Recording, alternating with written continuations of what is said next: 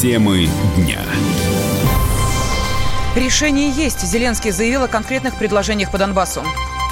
Допрыгался. Из одного легкоатлета Россию могут не пустить на Олимпиаду в Токио. Боялся огласки. Подмосковный чиновник расправился со своей любовницей. Страшно интересно. В чем секрет успеха сериала «Чернобыль»? Здравствуйте, в студии Елена Афонина о главных событиях дня в течение ближайшего часа. Бывший президент Украины Леонид Кучма опять возглавит украинскую группу в трехсторонних минских переговорах по урегулированию ситуации на Донбассе. Первое заседание пройдет 5 июня. Об этом заявил президент Украины Владимир Зеленский. Сейчас с нами на связи политолог Дмитрий Ефимов. Дмитрий Борисович, здравствуйте. Дмитрий Борисович, Аль... да, здравствуйте. Да, как день. вы считаете, какие шаги э, предпримет э, Кучма на новом посту, ну, так скажем, да, на новом старом посту? Э, сможет ли он в данной ситуации каким-то образом повлиять на разрешение, ну, может быть, определенного тупика, который появился в последнее время? Вы знаете, дело в том, что Кучма, в принципе, возглавлял эту группу тут 4 года до этого, с 14 по 18 год. И ну, ничего сделано практически не было, а все Минские соглашения э, были как бы нивелированы и совершенно утратили свою истинную сущность. Но тогда не было политической воли у Порошенко. Мы можем надеяться, что политическая воля есть у Зеленского, но однако все-таки те процессы, которые происходят вокруг э, Донбасса сейчас, говорят о том, что пока ждать и радоваться вот такому событию, что пошел процесс, э, видимо, тоже еще пока не стоит. Простите, а политическая воля на что? Какие шаги должен предпринять вот Зеленский, том, если он заявляет, у нас есть конкретные предложения, у нас есть новые решения по Донбассу? Блин, дело в том, что у нас есть старое решение, которое необходимо просто выполнить. Это обмен всех на всех по пленным. Это отведение тяжелого вооружения. Это прекращение огня. Вот и? это самое главное. И мало того, так сказать, это подключение структуры Донбасса к инфраструктуре Украины. Там, где она была прервана. Это снятие КПП. То есть есть последовательная часть работы. Есть и она прописана в Минских соглашениях. Пока, к сожалению, все это не выполнено. Я очень надеюсь, что все-таки сейчас вот, э, под давлением тех же США, после разговора Путина с Трампом э, в Японии, все-таки э, наша э, партнеры из Америки помогут нашим украинским коллегам э, найти все-таки приемлемый выход. Ну, и с чего-то надо начинать. Я думаю, все-таки, опять же, начнут все-таки с пленных. Угу. Ну, это первый шаг. А, и а, в итоге, вот смотрите, тот же самый Зеленский, заявив, что имеет конкретное предложение, новое решение по Донбассу, а, дальше сказал следующее. Но никто территории и суверенитетом Украины торговать не будет. То есть мы слышим о том, что есть какие-то новые предложения, и в то же время сразу понятно, что в данной ситуации опять мы не получаем какого-то прорывного решения, по крайней мере, со стороны Украины. Э, со стороны Украины есть единственная возможность ситуацию удержать Донбасс у себя, это дать ему некую самостоятельность. Э, насколько это будет федеративная, конфедеративная самостоятельность, пока непонятно, но какая-то попытка будет явно сделана. Может быть, э, будет выделен отдельный регион, ему будет присвоен какой-то особый региональный статус, в том числе включая и русский язык. Это то, что может сделать Зеленский без потери своего э, частью своих избирателей к э, выборам в новую Верховную Раду. И надо четко понимать, что именно выборы в Верховную Раду и концентрация большинства за Зеленским необходимы сейчас ему.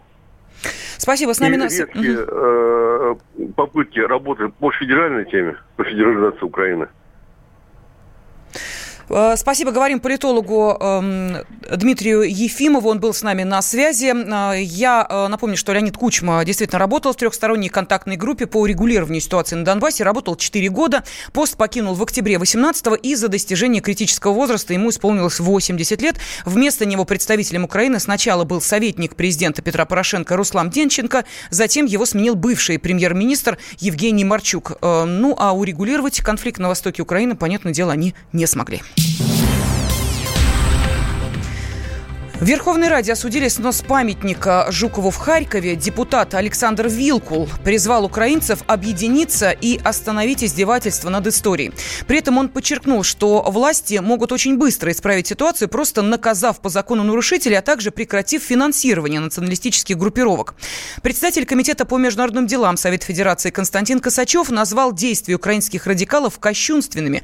По его мнению, это станет тестом для Владимира Зеленского. Не испытываю сомнений, что это не единичный инцидент, а позорная кульминация в цепочке событий, которые мы видели на Украине на протяжении всех последних лет. Любой национализм рано или поздно приобретает уродливые формы, этим он отличается от патриотизма. Поэтому принять, объяснить эти действия вандалов нельзя ни при каких обстоятельствах, просто нет ни одного слова в защиту этих людей. Поэтому это, разумеется, очень серьезный тест для господина Зеленского. Ему вряд ли удастся отмолчаться, во всяком случае, если он это сделает, то он себя просто дискредитирует как президент. И точно так же он себя дискредитирует как президент, если он найдет слова защиты и поддержки в адрес этих людей. Вот только решительное осуждение этих действий, только конкретные поручения по тому, чтобы, во-первых, восстановить этот памятник, во-вторых, поручить правоохранительным органам установить всех виновных и привлечь их к ответственности, и, в-третьих, занять политическую позицию в пользу недопустимости совершения подобных действий в дальнейшем ни при каких обстоятельствах. Это не в последнюю очередь будет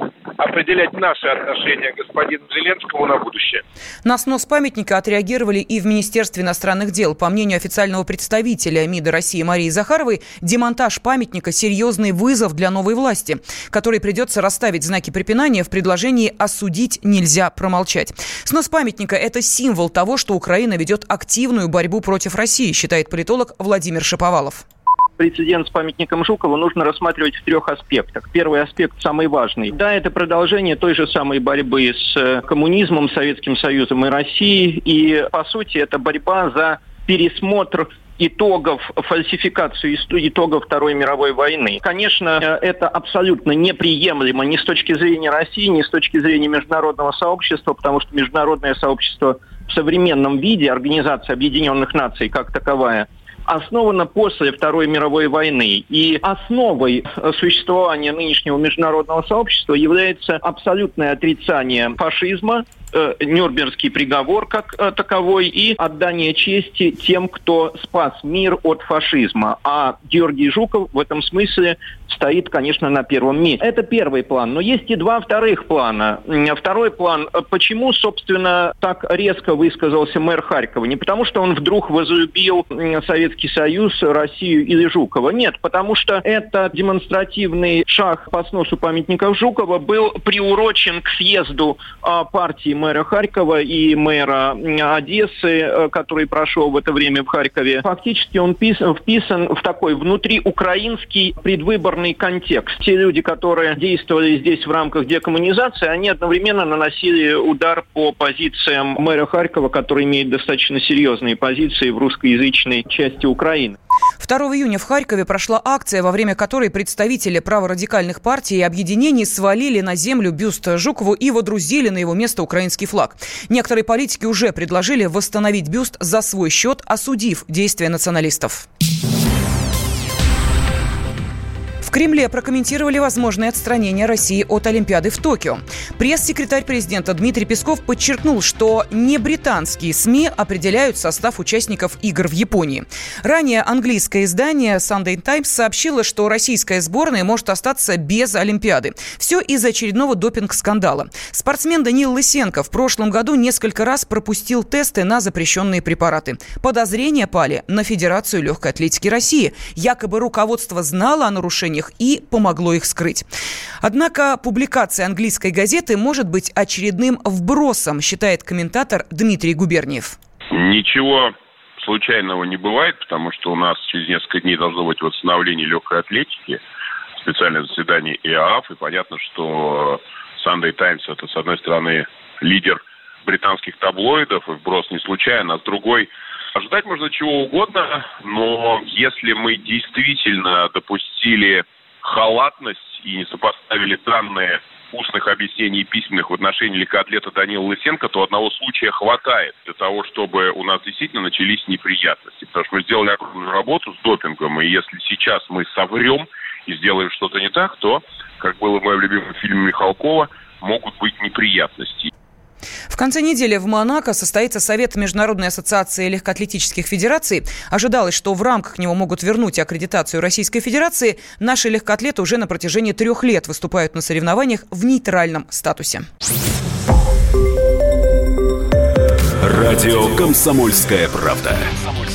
Более сотни городов вещания и многомиллионная аудитория.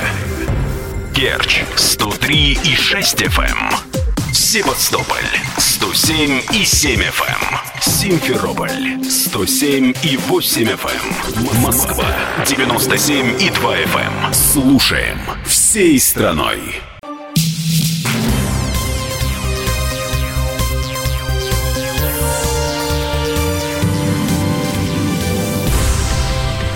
Студии Елена Фонина мы продолжаем. А, в Подмосковье расследуют громкое уголовное дело. Глава Раменского района обвиняется в убийстве любовницы.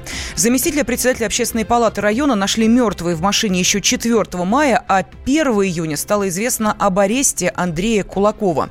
Но для того, чтобы разобраться во всех хитросплетениях практически мексиканского сериала, на прямой связи со студией наш корреспондент Дина Карпицкая. А, она занимается этим журналистским расследованием. Дина, я приветствую тебя. Здравствуй. А, здравствуй, Лена. Да, действительно, история такая нетривиальная, любовный треугольник с участием, тем более, да, высоко, ну, не высоко поставлен, но тем не менее чиновника на местном уровне довольно высокого ранга. Вот, вот такое вот случилось. Я э, пыталась выяснить вообще как бы подробности их э, отношений. Оказывается, что они познакомились еще в 2013 ну, 13-14 год, поселок Удельное, там жила и жертва, вот Евгения, и там работал главой администрации Кулаков. И вот где-то там они познакомились. Евгения очень активная, она пробивала там какие-то блага для этого поселка и боролась с магистралью, которую хотели проложить мимо домов прямо. И вот они, значит, вместе стали работать. И когда Кулакову перевели в Раменский район, сначала заместителем главы, а потом он стал главой, Евгения поехала за ним. Ну, то есть как поехала? Жить-то она осталась в Удельном, а рядом в Раменском работала. Сначала она а, занимала должность там в отделе социальной политики, а после возглавляла молодежный центр. Самое интересное, связь их любовная ни для кого не была секретом. Абсолютно все знали и в общественной палате, где Евгения занимала должность заместителя председателя и в администрации. Сам Андрей Кулаков, он называл ее своими глазами и ушами. Она была очень доверенным ему человеком не только в любовных страстях, но и в работе. Сейчас в городе слухи а, расползаются, то есть они расползаются уже целый месяц, но сейчас вот как бы двоякая такое мнение после ареста Кулакова. Кто-то верит в то, что это он сделал, а кто-то считает, что это какие-то политические игры, его просто подставили. Во всем этом, конечно, будет разбираться следствие, но, насколько сейчас известно, а, доказательства вины Кулакова вполне весомые. Это, в частности, экспертиза биоматериала, найденного в машине убитой. Там были обнаружены следы э, вот, Кулакова. Также он проходил на полиграфе а, на детекторе лжи проверку, которая тоже подтвердила косвенно его вину. Ну вот он арестованный до июля месяца. Сейчас он будет находиться в одном из московских СИЗО. Спасибо. А, о а, ЧП более чем районного масштаба а, в эфире радиостанции «Комсомольская правда» рассказала Дина Карпицкая, журналист, который сейчас занимается расследованием этого ЧП вместе, естественно, с оперативными органами. Ну и, безусловно, то, о чем пишет, о чем говорит Дина, вы можете найти еще на сайте kp.ru, так что обязательно заходите, читайте, там есть обновление этой истории. Кремль контролирует ситуацию с китовой тюрьмой в Приморье. Об этом заявил пресс-секретарь президента России Дмитрий Песков. Там сейчас осуществляется по, по линии нашего контрольного управления. Полный контроль осуществляется за выполнением этого поручения, поэтому я не буду сейчас давать никаких оценок. Идет спокойная работа, которая главным образом, конечно, нацелена на результат. Ситуация вокруг китовой тюрьмы в Приморье продолжает накаляться. Туда начали вводить детей на экскурсии.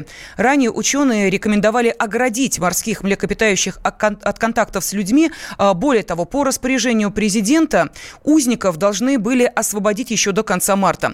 Корреспондент комсомолки Александра Шапенко передает с места событий. Местная зоозащитница Нина Зырьянова, которая часто навещает китовую тюрьму, стала свидетельницей того, как большой экскурсионный автобус и несколько машин привезли э, детей и взрослых в китовую тюрьму, так называемую. Она спросила у них, что здесь делают дети, и им ответили, что они на экскурсию. Фотографии и видео она предоставила в подтверждение. Детям и взрослым не разрешали снимать, что происходит в китовой тюрьме. Даже висят афиши о том, что проводятся экскурсии в китовой тюрьме. Они сопровождаются лекциями о жизни морских млекопитающих в неволе, о белугах и о касатках. Сами отловщики пояснили, что экскурсии проводятся в рамках трехстороннего соглашения, которое заключили ученые, власти и сами отловщики. По идее, это как такая дорожная карта, которая должна помочь выпуску касаток и белух на волю. Но сама зоозащитница считает, что наоборот эти меры приучают еще больше морских млекопитающих к людям. Это не способствует их реадаптации. То есть касатки привыкают к людям, и им становится сложно покинуть места, где они содержались, и вернуться в привычную среду обитания. Александр Шапенко, «Комсомольская правда», Владивосток. Тропическая жара возвращается в центральную Россию. Столбики термометров начнут расти уже во вторник. К концу рабочей недели воздух прогреется до 32 градусов, сообщил ведущий специалист Центра погоды ФОБОС Михаил Леус.